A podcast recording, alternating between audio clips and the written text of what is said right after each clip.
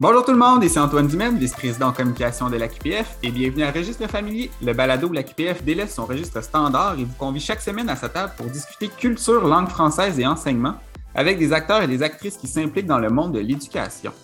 Dans cet épisode, on poursuit le dernier épisode qu'on a fait avec Roxane Gagnon, professeur ordinaire, et là, ce n'est pas dans le sens qu'on a ici, on pourrait parler de professeur régulière au Québec, et on va parler de didactique de l'oral. Salut Roxane!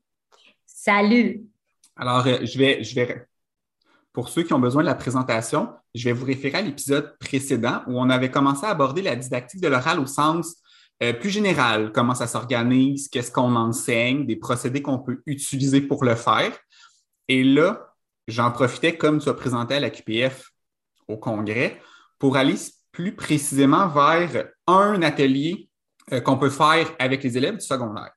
Ça te va? C'est parfait pour moi. Mais avant toute chose, euh, on va justement un peu recadrer les outils que tu as présentés. Donc, il y avait trois ateliers qui s'échelonnaient pour nous du primaire au secondaire.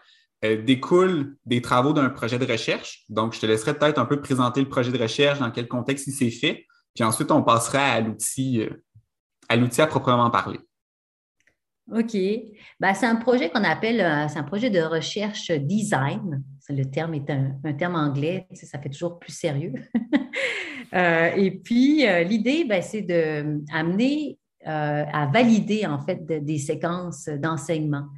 Et puis, pour les, ben, pour les valider, ben, c'est sûr qu'on va les proposer en formation continue à des groupes d'enseignants et puis, on leur, euh, au cours de la formation, on va leur présenter hein, la, séquence au fur et à mesure, puis on va les amener à la mettre en place aussi au fur et à mesure. Donc, c'est une formation continue qui euh, se déroule sur, euh, sur trois demi-journées. Et puis, comme ça, ben, on peut, d'abord, on demande aux enseignants de, faire le, début de la séquence, d'aller recueillir les productions des, élèves. Après ça, on les, on les analyse en formation on voit un petit peu avec eux comment ils peuvent penser euh, ben, à la suite des activités, les modules. Après ça, ils retournent en classe et puis ils reviennent en formation avec des, productions finales. Puis là, on aborde la question de l'évaluation, parce que c'est une question justement pour l'oral qui, est assez problématique. Donc, c'est un peu, euh, c'est une recherche-formation, hein, c'est une recherche euh, design parce que le prototype de séquence qu'on propose, ben, c'est sûr que au cours des échanges avec les enseignants, on va le revoir, on va l'améliorer. Puis à la fin de la formation continue, une fois qu'on a analysé puis qu'on a pu aussi faire euh, des retours euh, plus complets sur certains aspects de la séquence avec les enseignants, bien, on est en mesure de, valider quelque part une séquence d'enseignement euh, à la toute fin qui, qui, concerne bien, soit le degré, le premier cycle du primaire, le deuxième cycle du primaire ou le, troisième cycle du secondaire. Je ne sais pas si c'est clair, là, je t'ai garoché ça. Je ne sais pas, est-ce que ça fait du sens pour toi, Antoine? Euh, oui, ben, tu sais, euh, je verrais peut-être un peu comme de la recherche-développement où oui, exactement. Moi, c'est ça. Oui, puis design, parce que c'est sûr que tu es comme sur un. Ton, ce que tu mets à l'épreuve, c'est un peu le prototype de séquence hein, que tu mets à l'épreuve, que tu vois, tiens, euh, qu'est-ce qui marche, qu'est-ce qui ne joue pas. Puis après, ben, tu es en mesure de proposer une deuxième version quelque part de ce prototype-là qui est meilleur. C'est un oui, peu qui a été validé. oui, qui a été validé par les enseignants. Puis comme ça aussi, ben, tes propositions, ils sont ancrés, puis sont plus réalistes aussi. Puis tu sais aussi quand tu euh, ben, as pu revoir des choses qui étaient, par exemple, une gestion du temps qui était inadéquate ou une activité qui est complètement euh, impossible à réaliser. Nous, entre autres, on s'est aperçu que nos grilles d'évaluation étaient bien trop compliquées. Fait que c'est sûr qu'on a simplifié aussi beaucoup euh, du matériel qu'on proposait pour l'évaluation. Oui, ben, tu parlais de l'enjeu de l'évaluation. Il y a un épisode qui va sortir là. Écoute, ah. mes, mes gestions d'épisodes sont un peu floues, mais on se prépare un dossier sur l'évaluation et on a fait un épisode, ben, je l'ai enregistré dernièrement, avec euh, Maxime Paquet qui travaille sur le portfolio pour l'oral. Fait qu'on est allé aborder là, justement des outils et toute la gestion de l'évaluation pour l'oral. Puis l'évaluation, de façon générale, est un enjeu, mais aussi l'évaluation de l'oral, je pense spécifiquement est quand même quelque chose là, à travailler. Euh, en tout cas, il y a beaucoup de questions. Mais oui, ce que tu me disais fait du sens. Là. Probablement que pour mon projet de je vais faire de l'ingénierie didactique. Ah, bah oui, c'est bien. Non, non, nous, c'est vraiment, effectivement, c'est une recherche qui est ancrée dans le courant de l'ingénierie didactique. Tout à oui, fait c'est vraiment l'approche terrain, vraiment axée, la théorie terrain, travailler avec les enseignants. J'ai essayé d'un peu de de vulgariser pour euh, les gens qui sont moins en recherche, mais non, ça faisait quand même beaucoup de sens. Ben, c'est comme ça que tu sais que les enseignants, ils vont utiliser ton, matériel, parce que c'est vrai que souvent, tu sais, on ne va pas se, raconter des histoires. Tu sais, les, enseignants, ils ne lisent pas des textes de didacticiens là, comme, tous les soirs. Là. les, on est peu lus, hein, les recherches sont peu. Tu sais, il y a même des, des, recherches sur le fait que les travaux des enseignants, sont, des, didacticiens sont, sont peu considérés par les enseignants. Puis donc, ce type de recherche-là, ben, ça fait en sorte que ben, les, travaux sont un peu plus euh, mobilisés dans la pratique, parce que c'est vrai que des fois, euh, le, travail de la recherche puis le travail de la pratique, c'est pas tellement concilié. Donc, c'est une recherche comme ça, ça, en tout cas, ça vise ça. Oui, puis ça permet aussi d'économiser des fois du temps. Puis à dire que moi, comme enseignant, de passer de l'article scientifique, de le gérer, de le travailler, d'être capable de l'axer sur ma pratique en changeant une méthode ou une activité, c'est aussi le temps que ça prend. Alors que là, quand ce pont-là est déjà fait en disant, regardez, on a pris les principes théoriques didactiques qui fonctionnent, vous, vous nous donnez la rétroaction de terrain pour nous assurer que l'activité, justement, n'est pas trop cherchée, c'est pas trop compliqué, ça se fait en mm-hmm. contexte de classe. Puis là, ben, on arrive avec un outil vraiment qui fonctionne et qui respecte en même temps les pratiques puis ce que la recherche nous dit de faire. Non, non, mais c'est. Oui, oui, moi, je trouve. Euh, puis en plus, ben, ce qui n'était pas pire aussi, c'est que nous, on a, on a, on a nous-mêmes proposé notre offre de formation dans le catalogue donc des, formations de la HEP. Puis bon, on a trouvé, parce que tu sais, il y a toujours le risque que, personne s'inscrive à ta formation, puis après ça, ben, tu ne peux pas euh, faire valider ta séquence. Mais à chaque fois, on a réussi à avoir un bon nombre d'enseignants pour tous les cycles. Puis aussi, euh, on a pris le temps quand même, même si ce n'était pas non plus euh, quatre semaines de formation, on prenait quand même euh, trois grosses séances avec eux. Puis le fait de les voir pendant presque six mois, puis d'être en, communication avec eux, ben, c'est vrai aussi que tu as, le temps d'avoir des, vrais échanges, puis tu peux aussi vraiment discuter comme il faut sur certains aspects précis. Puis ça, ben, souvent en formation initiale, on n'a pas ce temps de, qualité non plus. Ça, c'est aussi une des raisons pour laquelle moi j'aime beaucoup euh, travailler en formation continue. Oui, parce que on a, pour nous autres, c'est quatre ans, c'est quatre ans de bac. Des fois, pour dire, ben là, j'ai 45 heures pour te montrer la didactique de l'oral en entier. On n'ira pas peaufiner, en tout cas, on n'a pas nécessairement peaufiner tous les détails. On va dire, là, je vais te donner les grandes orientations et continue ton travail en formation continue ou je vais te donner des ouvrages à regarder ou des activités à aller faire là, parce que je n'ai pas le temps. Oui, oui, tout à fait. Tout à fait. Alors, de ce projet-là découle l'atelier, donc la séquence dont tu vas nous parler, donc en même temps qui a été validée auprès d'enseignants. Mais avant, j'aimerais aller valider un point où euh, les séquences que vous travaillez euh, abordent principalement l'oral spontané. Oui, l'oral spontané. Oui, on a décidé de faire ça parce que euh, on s'est aperçu, on n'est pas les seuls à s'être aperçu de ça, mais souvent, ce qui est enseigné en classe, c'est beaucoup de l'écrit oralisé. Mais ça, je pense, j'en avais parlé dans le premier épisode. Bon, par exemple, en Suisse, euh, en Suisse romande, les pratiques vraiment courantes, c'est la récitation de poésie, l'exposé oral, puis même des fois le booktubing. Et puis tout ça, bien, il y a toujours un texte qui est, qui est dit. Des fois, c'est dit de manière hyper dynamique, mais il y a toujours un texte qui est derrière, qui est là. Puis c'est vrai qu'on va peu travailler la spontanéité. Puis tiens, on sait que, surtout au secondaire, bientôt les, les, euh, les élèves, ils vont se retrouver dans des situations, ils vont devoir prendre la parole euh, de manière assez, euh, dans un entretien d'embauche, par exemple, c'est quelque chose d'assez spontané, puis il faut que dans le, vif de l'action, tu sois en mesure de produire un oral qui soit ben, correct, hein, qui soit recevable. Et puis, c'est pour ça qu'on se disait, tiens, ça serait intéressant de travailler la production de récits, mais spontané, sans que l'élève ait un texte, puis quelque part, il récite son texte euh, où il dise de façon dynamique. Voilà. Justement, quand tu parles. On venait, de parler, tu venais de définir l'oral spontané. Donc, parce qu'on est en contexte, puis on, le voyait justement avec Maxime, on est allé voir dans les programmes, même pour le Québec, ce que les programmes disaient. Et l'exposé oral est un des outils, ou oui, une des façons de voir le travail en oral, mais on parle aussi beaucoup de cercle de lecture, euh, de travailler l'interaction. Et ça nous amène aussi parfois à faire des ponts avec l'enseignement des langues secondes. Oui, tout à fait. Leur, premier critère, c'est interaction orale et pas production orale. Fait que ça pouvait aussi aller chercher ces éléments-là en concomitance plutôt que justement l'exposé oral ou même si ce n'est pas un texte écrit, mais j'ai les notes puis je vais quand même suivre un, plan très, très détaillé ou le PowerPoint que j'ai derrière moi. Là. Puis nous, ce qu'on voulait travailler aussi, euh, et ça, bon, ça reste, ça, je te dirais, c'était le, truc le plus un peu euh, euh, délicat. Parce que c'est vrai que moi, j'ai fait beaucoup d'impro. Hein. D'ailleurs, au Québec, l'impro, c'est un sport national. Et puis, c'est vrai que quand tu fais beaucoup d'impro, mais tu prends l'habitude de raconter une histoire spontanément, de façon assez structurée, hein, parce que tu développes ça en impro. Puis c'est pas tous les élèves qui ont la, chance de faire de l'impro, mais moi, c'est pour ça que l'impro, je suis assez, euh, je, suis, très partisane de, faire faire de l'impro aux jeunes. Donc, au Québec, c'est quand même une chose assez mobilisée dans la, classe de français. Mais ce qu'on voulait aussi, c'est d'amener l'élève à, adopter aussi la posture du conteur qui arrive, qui euh, fait connaissance avec la personne euh, ou l'auditoire qui est devant lui et raconte son histoire. Puis il y avait toute la question de si je suis un compteur, ben, je, vais parler en jeu. J'arrive, c'est moi le compteur qui compte. Et puis, euh, je parle, j'ai mon public euh, que je considère devant moi. Puis là, après ça, ben, je vais me mettre à raconter l'histoire. Donc, il y a comme une insertion tout d'un coup d'un récit hein, dans un, autre récit, si on peut dire. Puis, on voulait aussi travailler sur ces questions-là.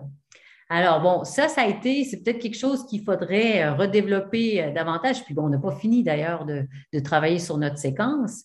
Mais euh, il y avait ça aussi qu'on voulait mettre en évidence. On voulait amener quelque part l'élève à gérer aussi les temps du verbe, tu sais, mais de manière assez. il y a une contrainte quand même, et, d'amener à, le faire de façon assez spontanée avec des, soit des cartes Hein, avec les petits, c'était un ensemble de cartes. L'élève, il, pigeait des cartes, puis il allait raconter une histoire avec euh, les cartes qu'il avait dans les mains. Euh, pour le deuxième cycle du primaire, on les faisait raconter à partir de jeux. il y a plein de jeux pour raconter. Là, euh, comment j'ai inventé un gnou, Dixit. On, il y avait même le labyrinthe des histoires. on, avait, on utilisait différents supports pour les faire raconter. Puis au secondaire, on leur a fait transformer un tweet on a pris les tweets de Fabien D'Église, qui ont été réunis par Fabien D'Église dans le Devoir. Là, euh, oui, qui euh, étaient des courtes. Oui, qui me tue Michel Tremblay. Il fallait qu'il fasse un récit en 140 caractères. Exact. Puis la consigne, c'était de transformer le tweet en récit oral à deux voix au secondaire. Voilà, c'est ça, c'est ça, c'est ça qui organise un peu notre, notre séquence, c'est qu'ils doivent transformer justement un tweet en récit oral à deux voix.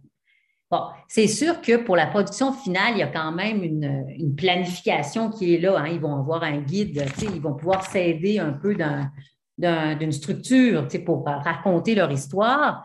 Mais on voulait vraiment, nous, le plus possible, les, amener à, produire de l'oral euh, in vivo. OK. Donc, pour le projet, pour vous, je vais faire les, concordances euh, de niveau. Là. Donc, pour le troisième cycle, c'est à peu près des élèves 12-15 ans. Exact. Qui fait, nous, premier cycle du secondaire, mettons jusqu'à la troisième secondaire à peu près là, dans, dans ces eaux-là.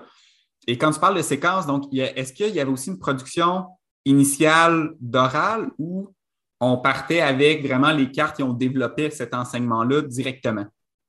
Vraiment, c'est toujours les, toutes euh, les, trois séquences, en fait, parce que j'ai fait le même, on va dire, le même euh, La même structure. La même structure, on l'a répété au cycle du primaire avec euh, des enfants de 5 à 8 ans. On l'a fait au deuxième cycle avec des enfants de 8 à 12, puis on l'a fait au troisième cycle avec des enfants de 12 à 15. Je pense que je suis correcte. Et puis, on a la même structure, et puis, donc, ça commence toujours par une production initiale où ils s'essayent. Hein. Ils vont essayer de produire une, histoire avec des cartes, de produire une histoire avec des jeux, de produire une histoire à partir d'un tweet qu'on aura lu avant. Et puis, après ça, on regarde, tiens, qu'est-ce qu'ils savent faire? Et puis, ils vont faire différents modules pour qu'à la fin, ils reprennent un autre tweet, par exemple, et reproduisent de façon spontanée. Mais cette fois-ci, comme il y aura eu le travail avant, ils savent un peu plus ce qui est attendu d'eux et la production finale, même si elle est encore spontanée, est supposément meilleure et ils auront gardé quand même des apprentissages de, ce qu'ils ont réalisé dans la séquence.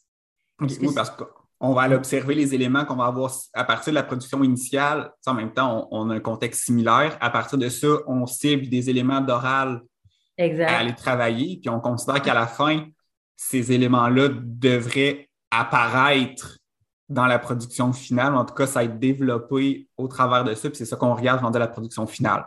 C'est ça. Par exemple, dans les productions initiales des, euh, des, élèves du secondaire, alors on a dit ils vont faire à deux, parce que c'est drôle, parce que pour les autres séquences, l'enfant faisait tout seul, puis il n'y avait pas de problème, mais au secondaire, les, les questions d'ego, tout ça, c'est toujours un peu plus délicat. Puis leur faire produire quelque chose de spontané toute seule, les, les, euh, les formateurs, on se disait, ouais, c'est peut-être un peu trop, euh, un peu trop délicat de demander ça à des élèves. Donc, on a dit, OK, on va faire, on va demander qu'ils fassent une production à deux.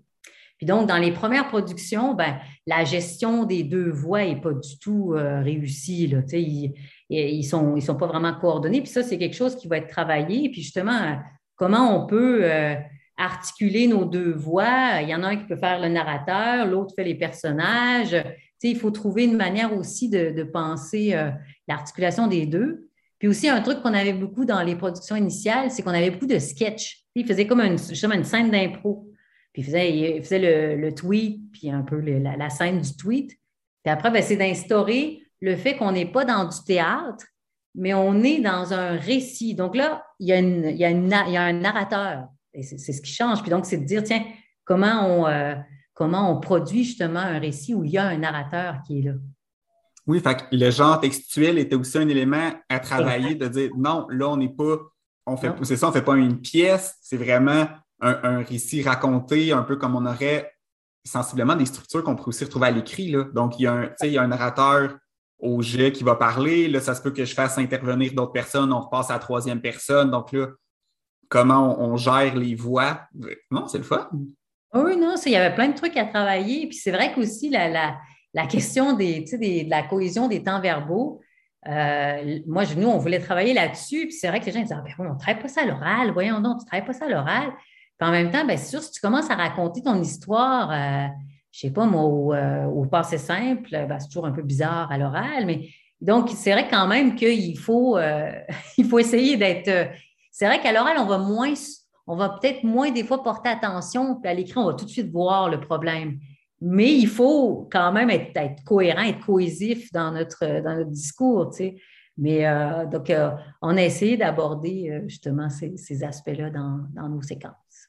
Bien, il y a ça, mais en même temps, j'ai l'impression que s'ils prenaient une structure d'un narrateur puis des personnages, tu sais, l'autre personne qui fait les dialogues, ben, c'est la personne qui se met à faire les dialogues, qui se met à parler au passé, que ce soit de l'imparfait ou du passé composé sans rentrer dans le passé simple, d'après moi, même là, l'oreille, on pourrait dire il me semble qu'il y a quelque chose. Oui, oui, tout à fait. Oui, la base. Oui, il y a des choses qui peuvent vraiment surprendre, choquer. Mais des fois, avais des, il y avait des petits trucs où, par exemple, euh, ils avaient, les, élèves, ils ont toujours tendance à, à, parler au passé simple. Parce que, tu sais, quand on raconte, ils ont tellement lu des trucs au mm-hmm. passé simple que la tendance, ça va être d'essayer de, de raconter au passé simple puis, ben, euh, ils vont massacrer parce que la morphologie du passé simple n'est pas acquise. En tout cas, euh, des fois, au, secondaire, au premier cycle secondaire, on peut s'imaginer que c'est acquis, mais quand même, ça reste assez massacré, hein, le, les, les, temps verbaux qui se font, euh, le massacre des temps verbaux.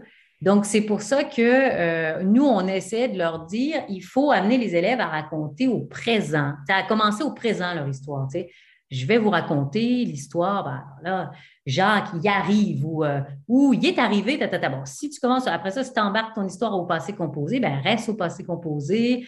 Après, tu mets tes éléments de décor à l'imparfait. Puis c'est vrai qu'effectivement, il y, a, il, y a, tout ça qui est à prendre en considération. Puis euh, l'insertion des dialogues aussi se fait. Puis après, il faut revenir au récit aussi. avec toutes ces transitions-là, comment tu les fais? Donc, euh, il y avait de quoi, il y avait de quoi enseigner. Oui, puis à faire une belle aussi, euh, la fin du dernier épisode, on parlait de l'articulation entre les compétences, mais ça peut être intéressant de dire, regarde, on va le voir en même temps à l'écrit, puis on va le voir en même temps à l'oral de comment on articule tout ça. Mais c'est sûr que du passé simple, surtout si la personne parle au jeu. oui, oui, oui. Et c'est un beau, c'est un beau défi. C'est un beau défi à faire. Mais même à cinq ans, ceux qui racontaient avec leurs cartes, là, les productions initiales, tout de suite, il, embarquait au passé simple. Puis c'était drôle parce que là, c'était vraiment le, massacre du passé simple. Mais, euh, mais il y a comme quoi les contes, c'est drôle parce qu'il n'y a plus cette, on dit toujours ah, le conte, la tradition orale du conte. C'est pas vrai. Souvent, le conte, tu le, fréquentes euh, à l'écrit. Donc, euh, c'était aussi l'idée de, de se, peut-être se réapproprier aussi le euh, le comptage qui est plus, lui, pour l'oral. Oui, alors, ouais, alors que probablement plus jeune, on a peut-être plus la tradition de se faire lire.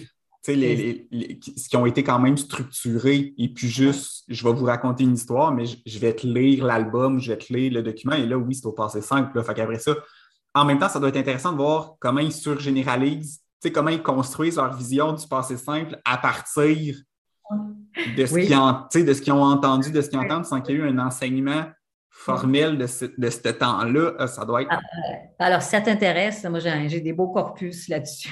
je ne suis pas en conjugaison ces temps-ci, mais c'est quelque chose qui devrait quand même être intéressant. Donc, ce qui fait que finalement, la séquence, on prenait des éléments pour aider les, élèves. Même si c'est spontané, on, va chercher quand même une certaine structure. Mm-hmm. Après, on fait des ateliers, des activités en ciblant qu'est-ce qu'on peut travailler à partir de ça. Exact. Donc, devait quand même être intéressant d'avoir aussi plusieurs regards pour aller cibler les productions et pas juste euh, l'enseigner avec ses élèves, mais dire non, on va être quelques-uns à regarder ce qui ressort des productions. On fait une série d'ateliers et à partir de ces ateliers, on refaisait la production. Et tout ça, ça vous a pris, euh, sans, l'idée de, des allers-retours pour la conception, mais les enseignants qui faisaient ça prenaient à peu près combien de temps pour travailler, mettons, de la production initiale à la production finale qui devait être évaluée? Là, ça, combien de temps en classe? Ben, tout ça, nous, on a mis ça sur l'équivalent de trois mois, mais eux, ils n'ont pas mis trois mois, mais c'est vrai que la, formation continue s'étalait sur un empan de trois mois. Donc, eux, ils avaient ce trois mois-là pour mener à bien euh, la séquence. Et puis, ça varie vraiment selon les enseignants. Il y en a qui vont vraiment tout faire, même faire plus. Il y en a d'autres qui vont faire le strict minimum. Euh, des fois, c'est production initiale, production finale, puis il n'y a presque rien entre les deux, parce qu'on ne peut pas non plus des fois, en formation continue, tu as toujours des gens, il faut, dire la vérité, hein, c'est un balado euh, en plus registre familier, donc je vais dire la vérité. Tu as des enseignants qui vont faire plus que le client demande, tu as ceux qui vont faire vraiment ce que tu leur dis, puis tu as ceux qui vont faire euh, à la dernière minute parce qu'il faut faire, parce que le lendemain matin, il faut revenir avec quelque chose. Sans ça, la, formatrice, ça va me disputer. Donc, mais de façon générale, on, a, euh, je te dirais, les gens ont, mis quatre ou cinq leçons de 45 minutes euh, pour faire euh, cette séquence. On n'avait pas prévu une séquence trop longue parce qu'on s'est aperçu, par exemple, pour le premier cycle, on avait prévu une séquence hyper longue. Et puis là, ben, on a eu euh, beaucoup aussi de, commentaires comme quoi c'était trop long. C'est vrai que la tendance, je te dirais, là, dans les recherches on propose du matériel, c'est de proposer des séquences plus courtes. Parce que quand les séquences sont trop longues, il y a comme un, euh, pas, un épuisement, mais comment on peut dire un écœurement, si j'arrive, pardon, c'est registre familier, comment on pourrait dire un, Une certaine fatigue. Une certaine fatigue, je fais Une certaine fatigue. Oui, pardon, j'ai utilisé un mot du registre familier. Oui, euh, il n'y a pas de problème, mais oui, des fois, de, quand, la structure est trop lourde, de dire on, va, on va maintenir ça, puis peut-être, est-ce que ça se peut que l'objectif final finit par être oublié. Tu sais, quand tu dis, ben là, on, va étaler, puis, mais notre intention finit par être comme un mois, un mois et demi, deux mois. Ouais. Alors que des fois, dire, non, non, on fait, on, tu, suggères combien d'ateliers qu'on pourrait faire? Deux, trois, tu sais, des, entre nos deux productions, y a-t-il quelque chose qui, tu sais, de dire on en fait suffisamment, mais qu'on n'est pas non plus dans, dans ben, trop? Nous, on se disait, euh, on avait mis en évidence, par exemple, la première production, ça prend quand même du temps. Après, travailler sur la, structure. Donc, on, était beaucoup sur, tiens, tu regardes un peu dans, le tweet, tu essaies d'analyser un peu ce qui pourrait être euh, le, nœud de l'intrigue ou euh, le dénouement. on essaie de faire reconnaître en gros les grands éléments de structure pour les, les travailler après ça.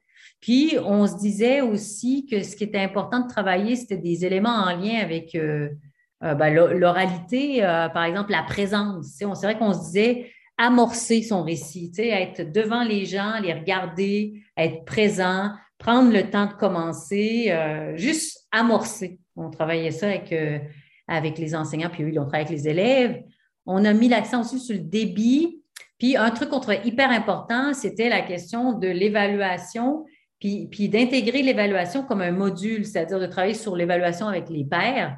On les faisait travailler en, équipe, euh, les élèves, en équipe de deux. ils s'auto, euh, tu sais, en, équipe de deux, ils s'écoutaient, ils se faisaient des commentaires, puis de travailler aussi sur peut-être le, guide qui va servir à appuyer la production finale.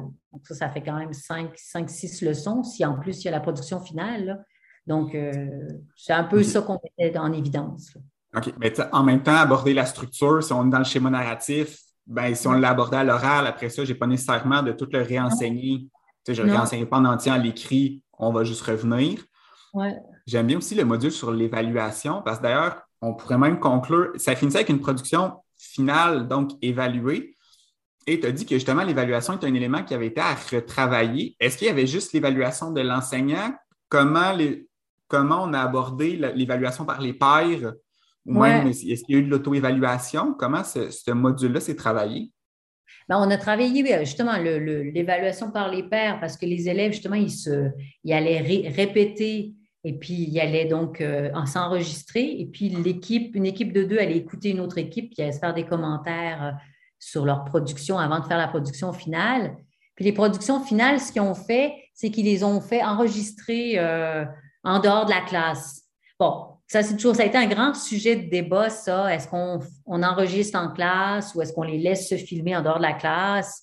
Puis c'est vrai qu'il y avait des élèves qui étaient très, très, très, très, très timides. Puis le fait des fois de faire enregistrer en dehors de la classe, ça permet que euh, ben, ces élèves-là, ils arrivent à, faire quelque chose. Bon, après ça, on se dit, ben, à un moment donné, ce serait peut-être bien qu'ils arrivent à le faire en classe aussi, cet élève-là, mais je pense que ce qui est important, c'est de se dire, il, faut le travailler, peut-être, il faut travailler ces situations d'oral-là, le, récit spontané, puis d'autres aussi, de façon régulière. Il faut en faire souvent. Il faut en faire souvent, puis comme ça aussi, plus on s'habitue aussi à évaluer, à amener les élèves à porter un jugement évaluatif sur leur production, à repérer euh, des choses. Plus on se donne des critères euh, qui vont être objectifs aussi, puis nous-mêmes comme enseignants, plus on s'habitue à évaluer, plus on va devenir aussi euh, apte à, avoir des critères aussi objectifs. Parce que c'est vrai que comme on évalue très peu l'oral, on, a toujours de la peine à, sortir d'une certaine subjectivité. Mais si on, le fait comme on fait souvent à l'écrit, ben,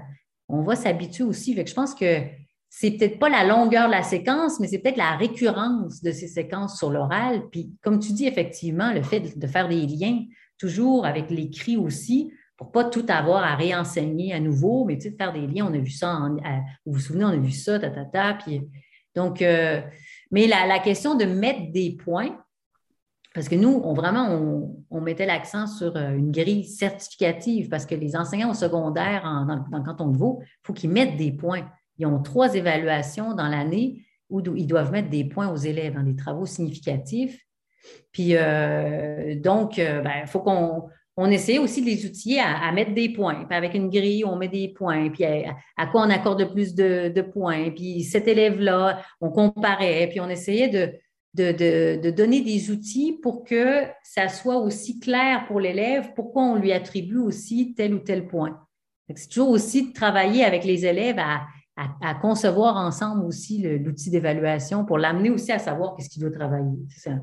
Peu un travail. Donc, l'évaluation par les pairs, elle est fondamentale, parce que l'auto-évaluation ou l'évaluation par les pairs, c'est fondamental, je trouve, dans les, surtout dans les séquences d'oral.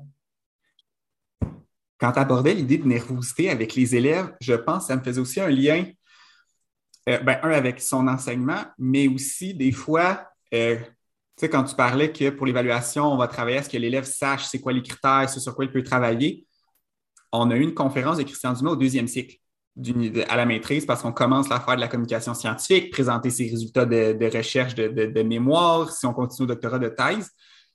Et il abordait l'idée de. Il faisait le pont avec le stress et l'oral par les travaux de Sonia Lupien. OK. Qui est une chercheuse au Québec donc, son ouvrage, c'est Par amour du stress, qui développe le stress par. Euh, c'est ciné, je ne me souviens plus exactement des quatre, mais il y a l'idée de contrôle, de nouveauté, et que quand on est en situation d'oral, si on ne l'a pas nécessairement travaillé, on ne sait pas justement les critères sur lesquels on va être évalué précisément, ben tous ces éléments-là qui créent notre stress sont au maximum. Je n'ai pas l'impression d'avoir de contrôle sur ma production parce que je ne sais pas qu'est-ce que j'ai travaillé. C'est toujours de la nouveauté. Mm-hmm. Parce que c'est pas récurrent. Tu sais, quand on mm-hmm. disait ben, peut-être des moins longues séquences, mais Ouais, faire souvent. Une grande fréquence développes des, des, des, des, trucs aussi. Tu, sais, tu, tu, développes des habitudes, puis tu as déjà vécu la situation. quand ça réarrive, tu es, moins pris au dépourvu. Tu sais. C'est vrai que moi, j'ai fait du théâtre longtemps, puis euh, le track, tu sais, moi, j'avais un espèce de truc, tu vois, on ne voit pas parce que c'est un balado, mais j'avais vraiment les lèvres qui collaient sur les dents. Puis vraiment, là, ça restait coincé, là, ça, c'est visé comme ça, à, à, être euh, incapable de parler. Puis, tu sais, des fois, dans des, tu as des costumes où tu es vraiment dans un corset, puis tu n'arrives plus à respirer parce que tu es tellement nerveux. Et c'est vrai que j'ai appris à essayer de, respirer, surtout. Puis, une des, un des premiers trucs qu'on peut, euh, la, la, première arme, il me semble, contre le stress, c'est respirer. Tu apprends aux élèves à, OK, on va respirer, on va peut-être aussi parler debout, puis dans un entretien d'embauche, ben, tu peux regarder euh, les sourcils de ton intervieweur. Comme ça, tu ne regardes pas ses yeux.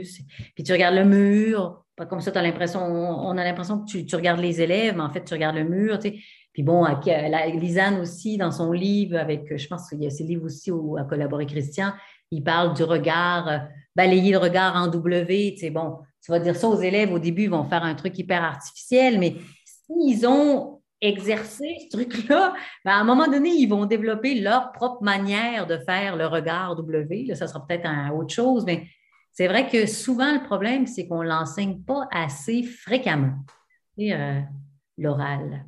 Ah oui, puis c'est ça, si on veut finir, oui, je me souviens du balayage pour dire que je, regarde tout mon auditoire, mais en même temps, je ne regarde pas individuellement chaque personne une à une dans les yeux, mais c'est oui, tu sais, vraiment faire comme, un, OK, puis là, on a le mouvement de tête quasiment, mais plus je le pratique, tu sais, ça, ça, va se calmer, mais moi aussi, au secondaire, j'ai beaucoup fait d'art dramatique. Je ne suis pas un très bon acteur, mais ça m'a permis, après ça, en enseignement, d'être beaucoup moins nerveux d'être devant une salle. C'est juste ça. Et tu te caches aussi, ben, tu te caches. C'est-à-dire, tu t'apprends à, à, être toi-même, mais en étant aussi une version publique de toi-même. Tu sais. Euh, tu sais, des fois, c'est vrai que moi, moi, je sais que quand j'ai commencé à enseigner, l'autorité, j'étais pourrie, j'étais la, personne la moins autoritaire du monde. j'ai comme, je me suis comme créé un personnage euh, Roxane Autorité.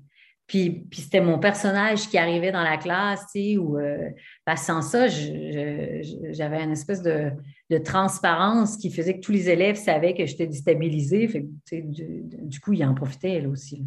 Donc, je me suis essayé de, c'est par des, techniques théâtrales aussi que j'ai un peu renforcé. Moi, j'ai eu besoin aussi, vu que j'étais assez timide, moi, j'ai eu besoin de, du théâtre pour un peu, des fois, me cacher derrière euh, quelques personnages. Ouais, ben, mais, mais, tout ça, c'est vrai que moi, j'ai pu développer ça parce que j'ai fait beaucoup de cours de théâtre, beaucoup d'impro. Ben, j'en faisais souvent et régulièrement. Donc, c'est pour ça que moi, j'invite, en tout cas, les enseignants qui nous écoutent à euh, faire de l'oral, pas obligé de faire des trucs super longs, mais à en faire de façon régulière, je pense. Oui, puis de différentes façons. Parfois, oraliser de l'écrit si on veut travailler certains éléments, parfois du spontané parce que c'est ça qu'on va aller travailler. Fait une variété pour arriver à travailler tous nos outils. Le, le, maximum des, euh, de, capacités, de compétences euh, liées à l'oral. Tout à fait.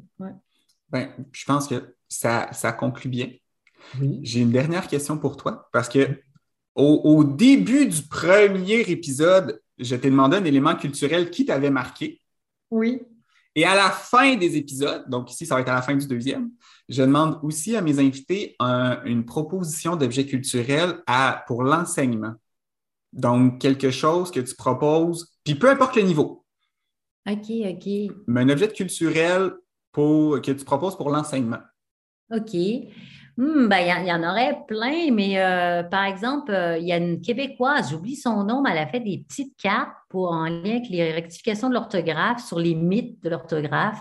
Puis là, elle est censée nous les envoyer, mais elle n'a pas fini encore de les éditer. Donc ça, nous, on a bien hâte, en tout cas, de les avoir puis de les utiliser. Moi, j'aime bien, effectivement, les jeux. C'est vrai que je suis une joueuse, donc euh, tout ce qui peut être jeu pour faire parler de façon générale, ça marche assez bien dans la classe. C'est sûr qu'on ne peut pas faire que des jeux, là, mais ça, ça peut être assez intéressant, euh, jouer, les faire jouer. Bien, je vais faire euh, du pouce avec ça parce qu'au pré-congrès, on a eu une formation de quelqu'un qui, pour l'enseignement, travaillait Donjon Dragon. Ah, OK, cool. Oui, oui moi, j'ai fait quand, quand j'étais en, stage, le, premier enseignant que je suis allée voir en stage, il faisait ça aussi. Fait par le jeu, on pouvait amener euh, une panoplie de choses. Puis j'ai une amie qui travaille sur le jeu vidéo. Fait là aussi, par le jeu. Oui, non, non, le jeu, c'est euh, la base de tout. Tu sais, le jeu de faire. Euh, au, le, jeu de faire semblant. Tu sais, par exemple, si tu, tu, travailles le débat avec tes élèves, tu sais, les élèves secondaires, si tu les fais débattre entre eux autres, bon, c'est Joe qui, va parler avec Nancy, puis, on va bien avoir de la misère à ne pas euh, distinguer ben, le, jour de la, classe puis le jour de la salle de, la, cour de récréation. C'est-à-dire que ça, peut nous amener des situations assez confrontantes. Mais si tu leur dis, OK, vous, tu dis à Joe, vous, vous allez débattre, mais vous allez jouer, toi, tu vas jouer le rôle d'un avocat. Et puis, euh, Nancy, elle, va faire le rôle d'une, je ne sais pas moi, d'une diététicienne ou d'une statisticienne ou d'un parent d'élève. Tout de suite, ça amène les élèves à se mettre dans une posture oratoire qui ne sera pas la même que s'ils parlaient euh, en, eux-mêmes. Ça amène une décentration aussi parce que tu te dis, tiens, comment elle parle la diététicienne? Comment il parle l'avocat? Qu'est-ce qu'il utilise comme argument cet avocat-là? Donc, c'est vrai que le jeu aussi, euh, il est fondamental, je pense, dans l'enseignement du français parce qu'il permet de, justement de, pousser les élèves euh, le plus loin possible. moi, l'impro ou le théâtre, ça m'a ça m'a permis d'en euh, bien des personnes. Sais, euh, le, faut, repenser euh, La Fontaine, le corbeau et le renard. Le corbeau, euh, il lâche son fromage. c'est le renard qui avait raison.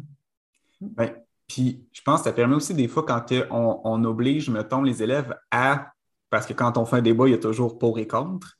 Puis des fois, quand ce n'est pas notre position, c'est vrai que de dire non, là, tu vas on avait fait ça en sciences, mettons, on devait décider si on rajoutait une autoroute. Là, tu fais non, mais tu as beau trouver que d'un point de vue environnemental, c'est questionnable, mais toi, tu joues le rôle du promoteur qui euh, a besoin de ça pour telle raison.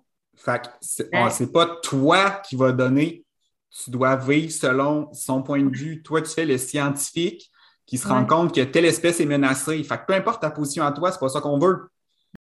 Et c'est ce qui conclut cet épisode de Registre familier, le balado de la QPF avec Roxane Gagnon, professeur ordinaire à la Haute École pédagogique de Vaud. Merci de votre écoute et en attendant le prochain épisode, n'oubliez pas de visiter notre site web aqpf.qc.ca, de nous suivre sur nos différents réseaux sociaux et d'aller écouter les autres épisodes de notre balado. Salut!